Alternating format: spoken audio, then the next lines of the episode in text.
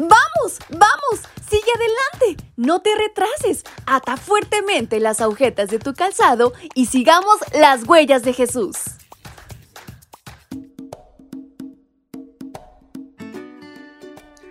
Buenos días mis pequeños y grandes, ¿cómo están en esta mañana? Su amiga Fabi les saluda desde la calurosa Ciudad de México. Espero que donde estén esté haciendo un poquillo de calor o el clima esté agradable. Porque por acá disfrutamos de este bello clima que Dios nos ha regalado. ¿Y qué les parece si disfrutamos más el día compartiendo de la palabra de Dios y conociendo más de ella a través de este, su devocional para menores y adolescentes? Y en esta mañana su amiga Fabi les saluda y les invita a prestar muchísima atención a nuestra historia que se titula Respeto. Honra a tu padre y a tu madre para que vivas una larga vida en la tierra que te da el Señor tu Dios. Libro de Éxodo capítulo 20, versículo 12. A partir del quinto mandamiento, descubrimos cómo ejemplificar el amor en las relaciones con nuestros semejantes. Este mandato tiene que ver con las buenas relaciones en la familia. La honra y el respeto nacen del corazón y se reflejan en las acciones. Honrar significa venerar, apreciar o valorar. En primera instancia, obedecemos a nuestros padres porque ellos nos dieron la vida.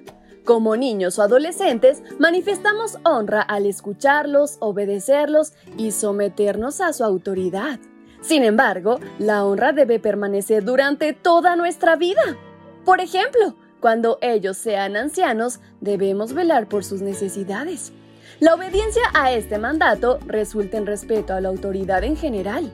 Es decir, si aprendes a obedecer a tus padres, estarás dispuesto a acatar las autoridades gubernamentales, las reglas de tránsito, a un empleador o en cualquier lugar donde hay que respetar normas que ayudan a mantener la armonía y la sana convivencia en una comunidad.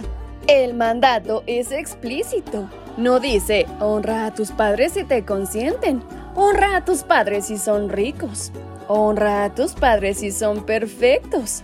En otras palabras, la honra y el respeto no están condicionados a nada. Su obediencia conlleva la promesa de vivir más y mejor.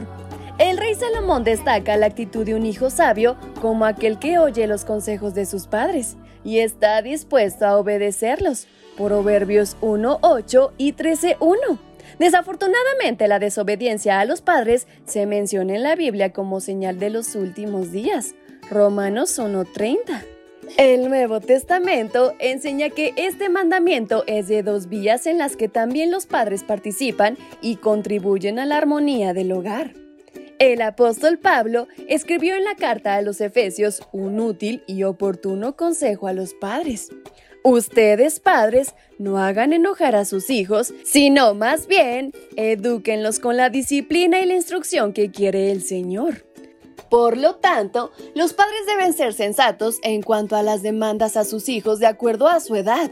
Asimismo, la congruencia entre la enseñanza y el ejemplo de los padres contribuirá a que sus hijos deseen imitar ese comportamiento positivo. Sobre todo, recuerda que honrar es más que solo palabras. Así que no olviden estos consejos y llevémoslos a la práctica. El respeto a nuestros padres nos dará aún más el respeto a Dios. Y con estas palabras en mente es como nos despedimos de nuestra reflexión. Su amiga Fabi se despide enviándoles un fuerte abrazo hasta donde quiera que se encuentren. ¡Hasta pronto!